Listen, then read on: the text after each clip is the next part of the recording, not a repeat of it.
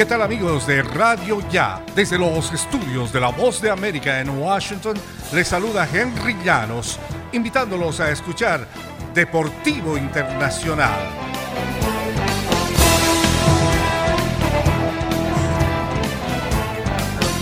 Sam Thibodeau llevó a los Knicks de Nueva York de regreso a la postemporada y guió al equipo a su segunda mejor marca en 20 años. Ante los ojos de los votantes, esa fue la mejor labor como entrenador de la NBA. Thibodeau fue nombrado el lunes como el entrenador del año, elegido por un panel internacional de 100 periodistas y narradores que cubren el baloncesto de la NBA. Los Knicks terminaron con un récord de 41-31 esta campaña antes de caer ante los Hawks de Atlanta en cinco juegos en la primera ronda de playoffs.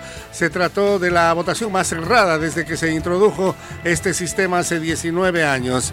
Thibodeau recibió 43 votos a primer lugar y 351 puntos, mientras que Monty Williams recibió más votos a primer lugar con 45, pero sumó 340 puntos. Siempre que recibes un premio como este, obviamente es un honor, admitió Thibodeau durante las transmisiones en las que se dieron a conocer los resultados, pero es más un reflejo del grupo y la organización, dijo.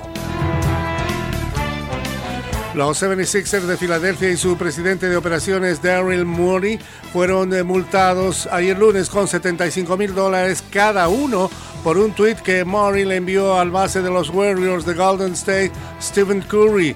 Morey y el equipo fueron multados por violar las reglas en contra de manipulación de agentes libres de la NBA, según anunció la liga.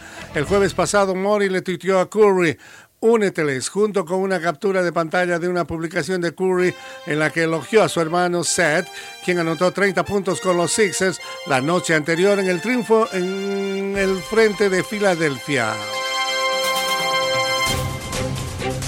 Henry Llanos, Voz de América, Washington.